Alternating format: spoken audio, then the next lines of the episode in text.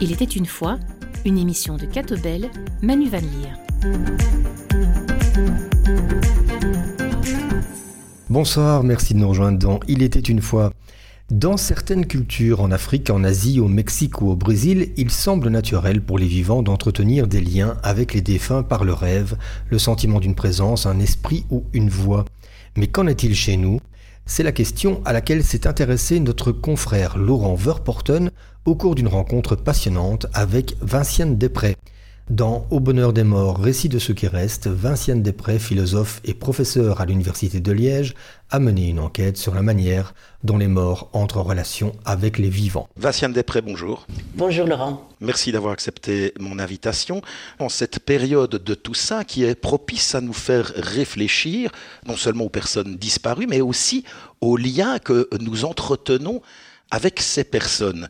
Et dans votre ouvrage, Au bonheur des morts, vous y allez franco, puisque c'est exactement ce qui est l'objet de cet ouvrage, comment les vivants et les morts semblent communiquer entre eux. Alors ce mot, on va l'affiner, mais d'où vous vient cette idée assez originale, surtout de la part d'une universitaire, peut-être dans un monde plutôt rationaliste? Le monde rationaliste, je l'avais déjà contesté. Hein. Ce n'était pas la première fois que je le remettais en cause. Hein. Je, suis d'abord une héritière d'un philosophe qui est William James, qui s'est énormément intéressé à tous ces phénomènes qu'on considère comme irrationnels, c'est-à-dire des perceptions, on est seul parfois à les percevoir, des, des fantômes, des prémonitions, des clairvoyances, etc.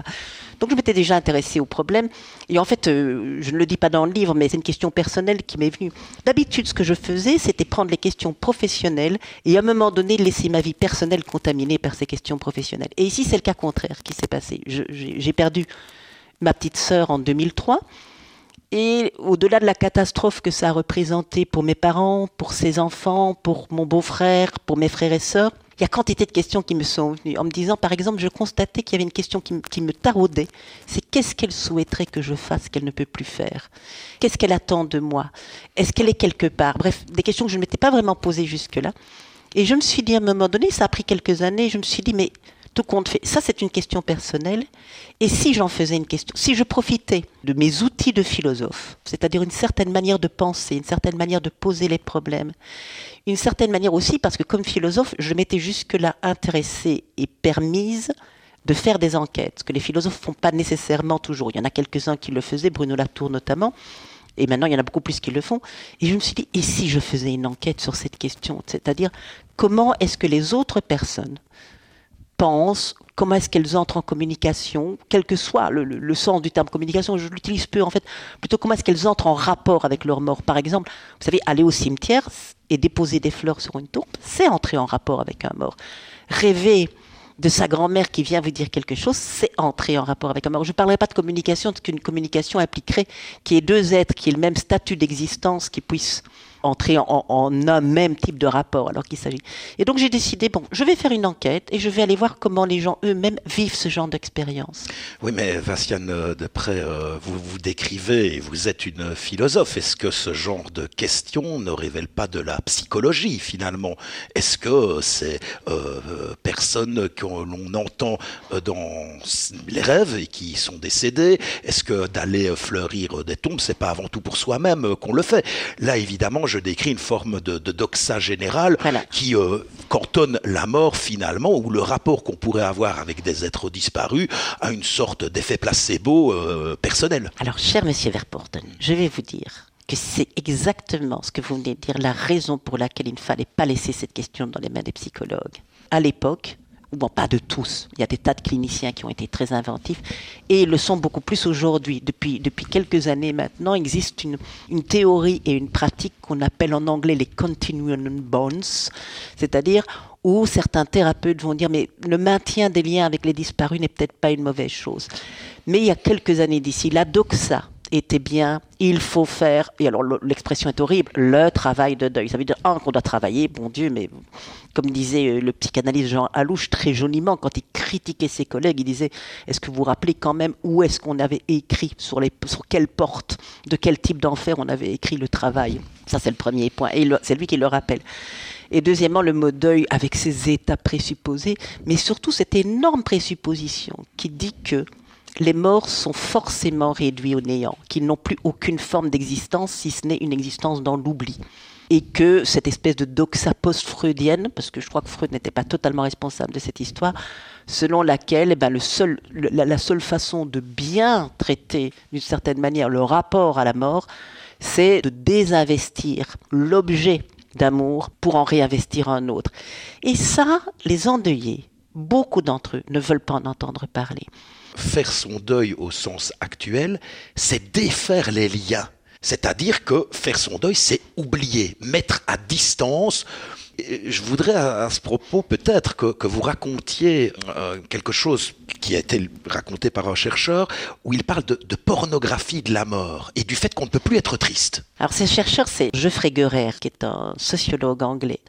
Il va perdre son père et il va perdre son frère à deux moments distincts. Et il va constater que euh, après la mort de son frère, il n'arrive pas à s'en remettre, il, reste très triste. Et il va constater deux choses. Alors la première, c'est un constat empirique, c'est-à-dire quelque chose qui lui arrive, c'est que quelque temps après la mort de son frère, il est invité à une soirée par des amis et il ne se sent pas d'y aller, il, préfère être seul. Et donc il va dire, écoutez, non, je suis pas encore tout à fait bien, je suis encore en, deuil ou quelque chose, enfin je sais pas quelle expression il va utiliser en anglais. Et il remarque qu'il a terriblement choqué ses amis. Et il dit, je leur aurais répondu, j'ai rendez-vous dans un lupanar pour faire une orgie. Ça aurait été beaucoup mieux accepté que simplement de dire je suis encore triste de la mort de mon frère. Alors ça c'est le premier point. Le deuxième point, c'est qu'il va constater ceci, et je trouve que c'est très intéressant. Je veux dire, on, est, on, essaye de retrouver maintenant des rituels. Ça, je remarque que les gens sont très en demande de rituels. Là où l'Église a toujours su y faire, les laïcs sont en train de devoir se réinventer. Mais ce que Geoffrey Guerrier dit, c'est que jusqu'à la fin de la guerre 14-18, les rituels étaient vraiment bien pensés. On devait porter tel costume. Il y avait, euh, vous savez, il y avait même une entreprise de pompes funèbres. C'est Evelyne Joss, qui est une psychothérapeute très intéressante sur ces questions, qui m'a dit qu'elle avait trouvé même une publicité euh, datant du début du 20e, faites votre deuil en 24 heures. Ça voulait dire quoi? Ça voulait dire mettre les tentures, mettre tous les signes de deuil sur la façade, louer les costumes, etc. etc. Faites votre deuil en 24 heures. Ça, c'est mieux encore que ce qu'on aurait pu, mm. imaginer dans une société néolibérale, mais ça ne signifiait pas la même chose. Et donc, Geoffrey Guerrer dit, et puis, après la guerre 14-18, il y a eu un espèce de mouvement de, de, libéralisation des mœurs, et les gens ne voulaient plus, d'une certaine manière, adhérer à des rituels dont ils pensaient qu'ils étaient peu spontanés. Voilà, je crois que c'était vraiment une volonté de plus de spontanéité. Et donc on a abandonné tous ces, rituels, c'est-à-dire la manière de devoir s'habiller, qui indiquait aux autres qu'on était fragile. Mettre un costume noir, porter un petit brassard, porter telle couleur, ne pas pouvoir. Hein, je veux dire, il y avait même des codes. Vous ne pouvez pas assister, vous ne pouvez pas accepter une invitation à dîner jusqu'à telle époque, puis à telle période, et puis après vous pouvez accepter tel type d'invitation.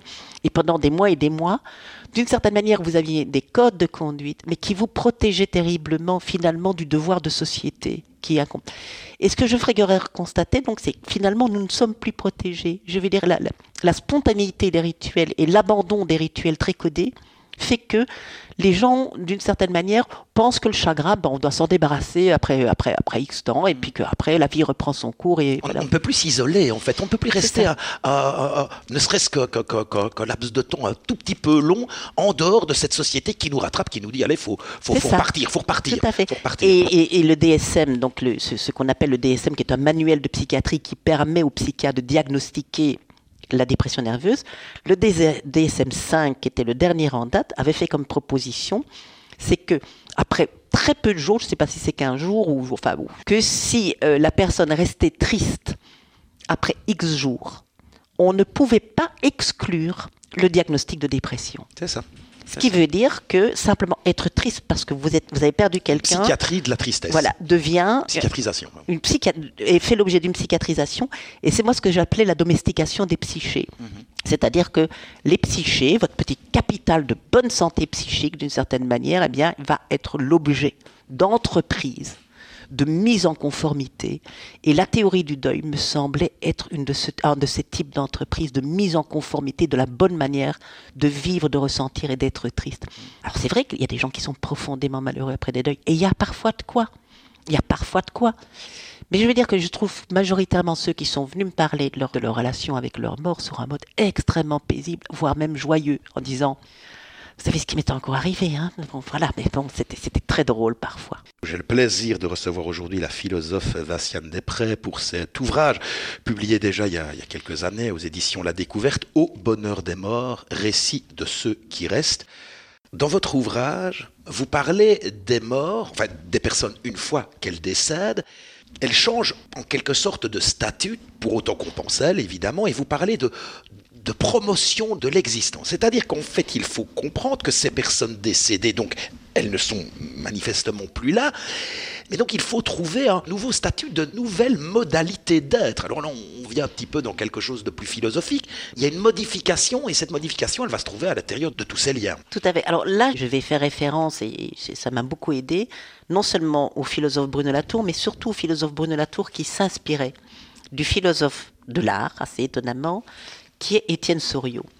Et Étienne Soriot a remis, a réactivé, a ravivé un terme extraordinairement beau qui est le terme d'instauration. Toute existence, dit Soriot, demande d'être instaurée. Même avoir une âme demande une instauration.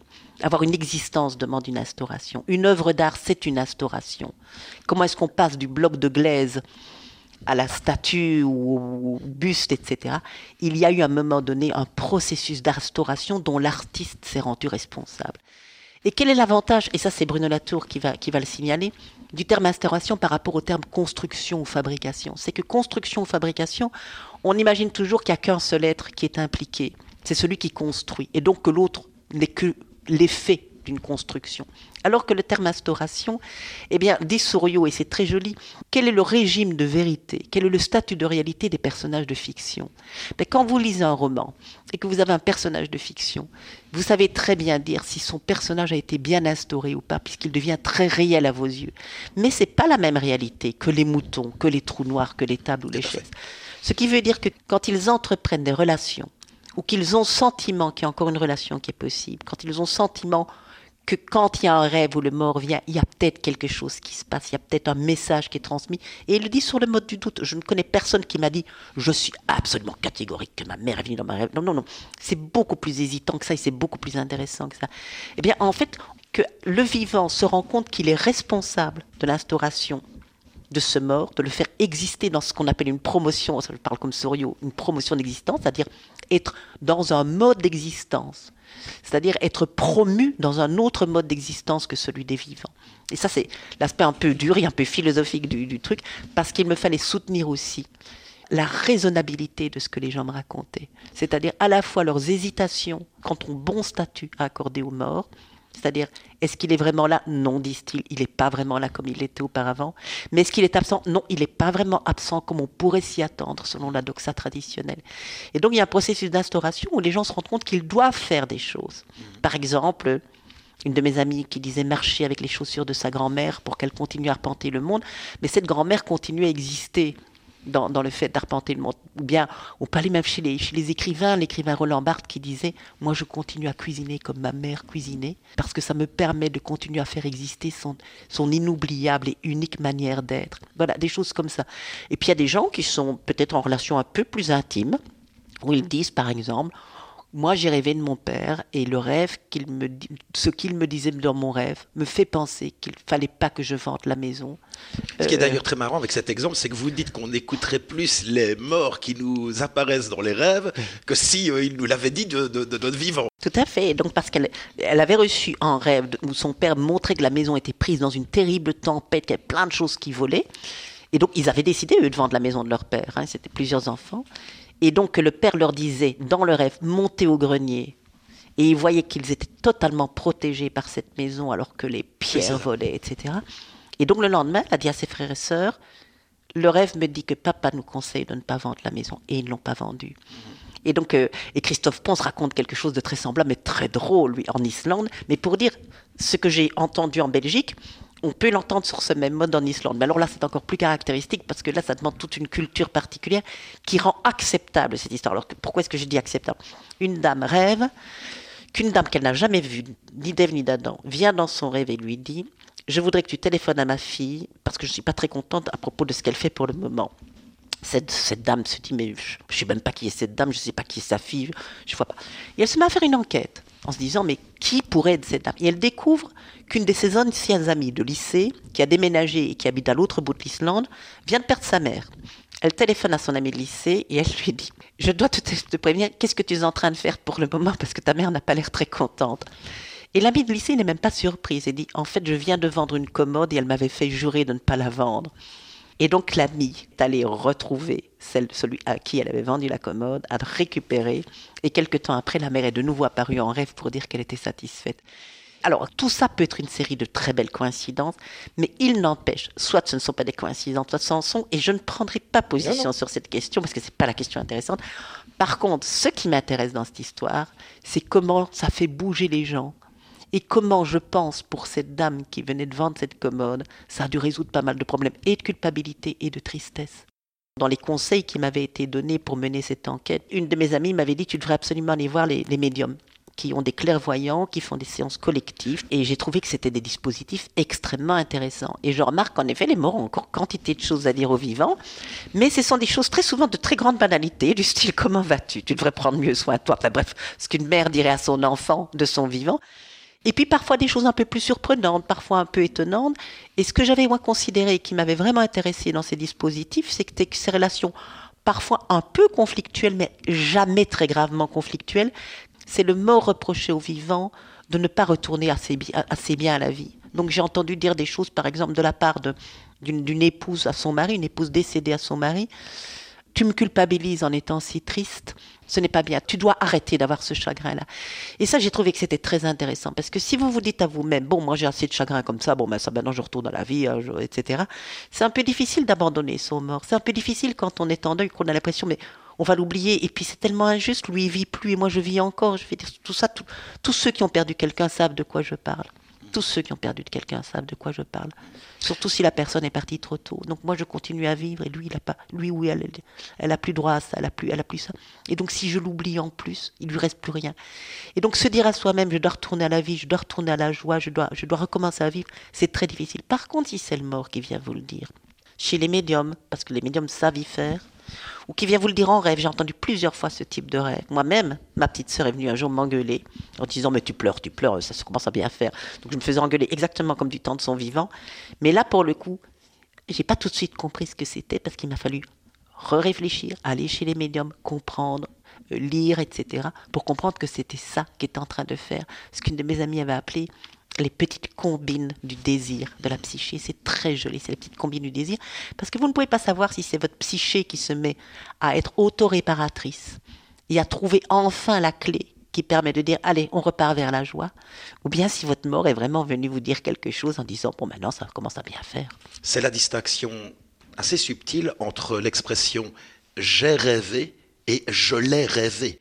Et là, encore une fois, il y a une forme d'opposition à Freud, qui voyait dans les rêves une pure émanation de, la psyché de la personne, alors que dans ses expériences, c'est justement quelque chose qui vient d'ailleurs. Alors là, je dirais quelque chose qui va peut-être un peu choquer euh, beaucoup de monde, mais, mais je trouve que notre conception en termes de simplement de psyché, etc., me semble assez pauvre. Notre conception des rêves me semble assez pauvre. Quand on lit les conceptions des rêves, que ce soit en Amazonie, en Nouvelle-Guinée, Papouasie, bref, que ce soit chez les anciens Grecs, la conception des rêves était quand même rudement plus inventive que de simplement d'aller rechercher dans sa propre psyché les petits conflits intérieurs. Qu'est-ce qu'on a tout le temps besoin de tout mettre à l'intérieur? Nous les modernes, comme dirait Bruno Latour. Qu'est-ce qu'on a comme fichu manie de prendre euh, d'une certaine manière tout ce qui pourrait venir de l'extérieur et de le fourrer à l'intérieur comme si nous étions totalement autonomes et responsables? Et je trouve qu'il y a des conceptions des rêves qui sont peut-être plus intéressantes, où ce sont peut-être des moments, en effet, où vous avez des avertissements de choses que vous n'avez pas perçues dans la vie quotidienne ou qui étaient restées aux franges de la conscience. Alors là, oui, peut-être des avertissements. Peut-être aussi que c'est le moment où on est en contact différent avec des manières d'entrer en relation. Et donc, le rêve, c'est peut-être en effet des, véhicules à autre perception. Et là, je ne prendrai pas position par rapport à c'est quoi ces autres perceptions, puisque de nouveau, je ne sais pas. Moi, je me contente d'écouter et de dire, tiens, il y a parfois d'autres façons de penser le rêve, surtout de ne pas l'interpréter, mais de l'expérimenter. Comme par exemple, c'est Toby Nathan qui reprenait une phrase, je ne sais plus, d'un grand théoricien du rêve, si mes souvenirs sont bons, c'est en Grèce ancienne, mais je me trompe peut-être, c'est peut-être dans la tradition hébraïque. Il disait le, le rêve, il marche par la bouche. Et ça veut dire quoi Il marche par la bouche? Ça veut dire qu'il n'existe que dans l'interprétation que quelqu'un va lui donner et dans la multiplication des, des, interprétations. Et je dirais même pas interprétation, moi je dirais d'expérimentation qu'on peut faire, quoi, auquel on peut soumettre ce rêve. Et donc penser que le rêve est simplement euh, quelque chose qui, qui, vous dit quelque chose sur votre psyché, je trouve, je trouve ça un petit peu dommage, un peu restrictif. Je pense que ça nous met en contact avec les autres, les rêves. Et moi, j'ai été très surprise dans cette enquête à propos, où je m'attendais pas du tout à trouver toutes ces histoires et ces choses si passionnantes, à quel point les gens avaient décidé de donner du crédit à des choses pour lesquelles, normalement, on est plutôt contraint, euh, empêché de donner du crédit. C'est ce que peut-être vous appelez ouvrir des possibles. Alors, une question quand même, euh, finalement, dans votre ouvrage, on parle assez peu de, de religion en tous les cas de religion chrétienne. Vous parlez un peu du purgatoire, vous parlez un tout petit peu de, la Toussaint. Alors on sait que l'Église euh, ne rejette pas l'idée qu'il y aurait des relations entre les vivants et les morts, mais elle les cadre. Très euh, bien cadré. Elle, les cadre. Généralement d'ailleurs elle les rejette. Par contre les, relations entre les morts et notamment avec les saints, la communion des euh, la communion des saints est quelque chose qui s'oublie aujourd'hui, mais qui est en réalité très importante. Évidemment, euh, ce n'est pas une suggestion, euh, Vinciane Després, mais je me suis demandé, lorsqu'on voit tout ce que les morts font faire, tous les appels qu'ils adressent, et le mot appel est, important parce qu'un appel, c'est d'abord, il faut l'entendre d'abord. C'est ça qui est important. C'est pas celui qui appelle qui est peut-être premier finalement, c'est celui qui accepte d'entendre cet appel rendre les choses plus vivantes, rendre les personnes plus, plus vivantes. Euh, tout ça, en réalité, est-ce que la religion chrétienne n'a pas euh, remis tout cela sur Dieu lui-même? Parce qu'en fait, le phénomène de foi, c'est assez souvent proche de cela. C'est-à-dire, c'est des gens qui disent Je suis en relation avec Dieu, ça me rend plus vivant, euh, il me conseille, euh, il, me, il me dirige, il me donne des signes. C'est aussi une dimension de la foi qui existe. Et je me suis demandé si on ne pouvait pas reporter ce que vous dites sur les morts sur Dieu lui-même. Figurez-vous que je vous aurais répondu il y a quelque temps d'ici euh, Bah non, je vois pas trop bien, je me serais un peu méfié de cette question-là.